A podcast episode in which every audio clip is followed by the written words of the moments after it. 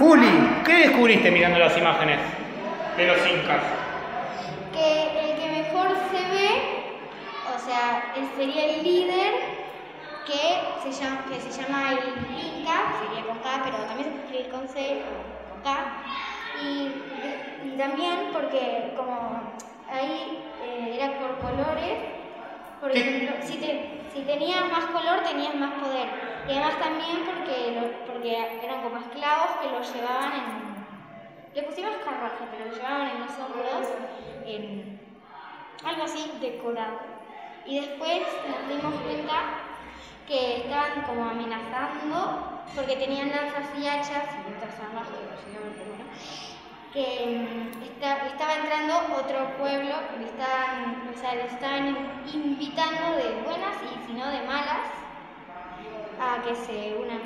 ¿A que se unan a qué? A ellas. A ellos, muy bien. Muchas gracias, Juli.